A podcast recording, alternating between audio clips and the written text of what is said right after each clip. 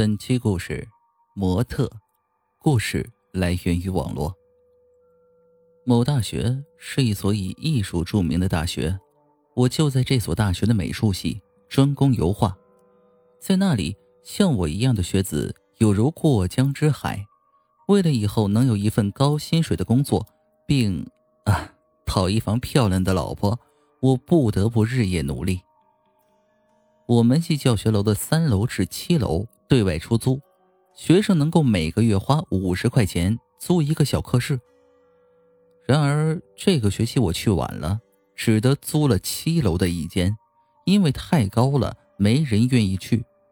至此，整个七楼只有我一个人。我想这样也好，安静。我喜欢画人体，特别是那些线条很美。又很白嫩的女体，我对她有很深的向往和极迷。只是我没有模特，只能靠自己的想象和从画册电影中得来的一些记忆去画。我的课室里很简单，只有两把木椅和一只画夹，还有很多的颜料。这晚，我支好画板，构思我画中的女主角。突然，一阵轻微的敲门声传来。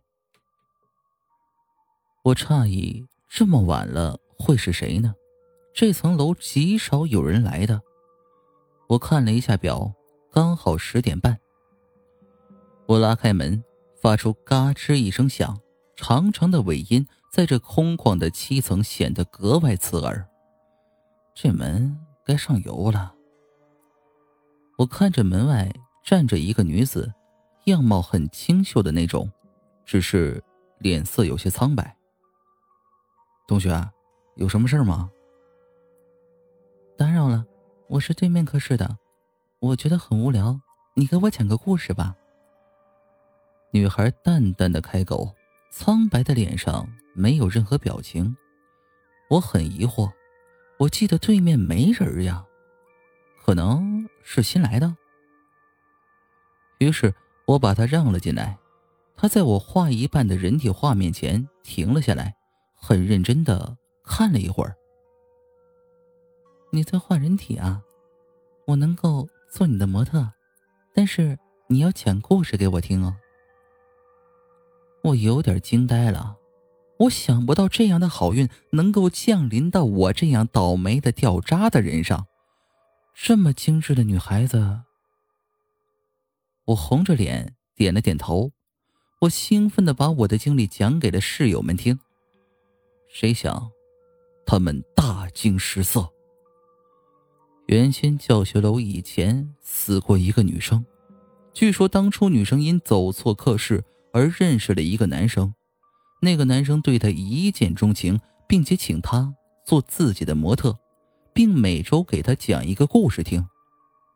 之后，女孩怀了他的孩子，而且不同意把孩子打掉，于是那个男生。拿了一瓶药，逼着女孩喝了下去。那天正是他们认识的第七个星期。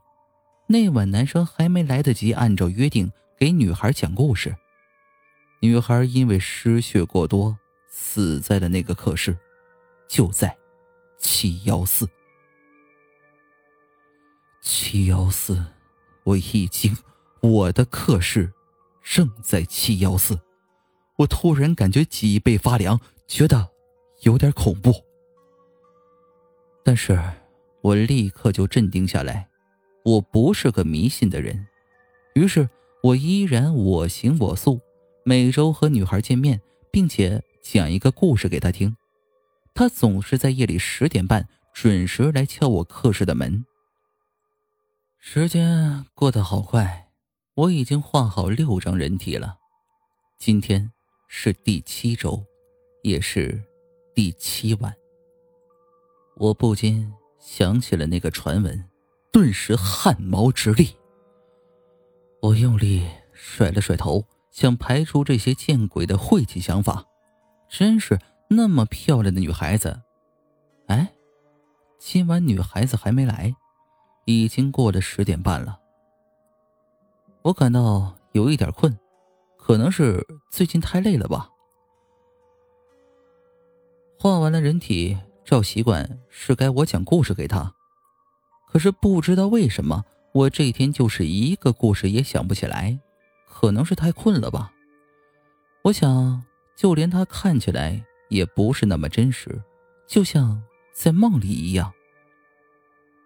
他走到我面前，淡淡开口：“你怎么不讲故事给我听呢？”